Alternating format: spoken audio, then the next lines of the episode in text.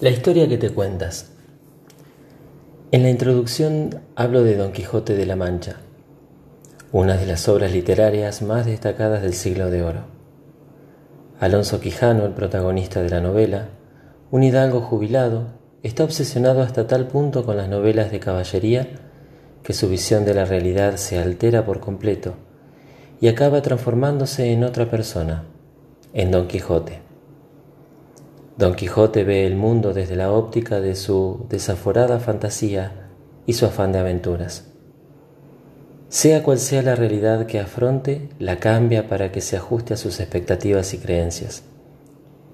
Mantener el mundo ilusorio que ha creado se vuelve primordial para él, incluso más importante que su propia cordura. Cuando no somos conscientes de ello, todos nos comportamos como Don Quijote al intentar cambiar la realidad para que coincida con nuestras creencias. Práctica. Sé consciente de que a todas horas te estás dejando llevar por las historias que te cuentas y que quieres creer. Y que cuando la historia no coincide con tus creencias, la consideras imperfecta.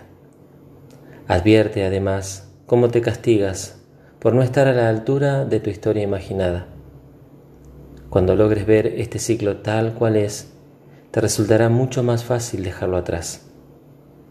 Eres perfecto como eres. No necesitas contarte ninguna historia.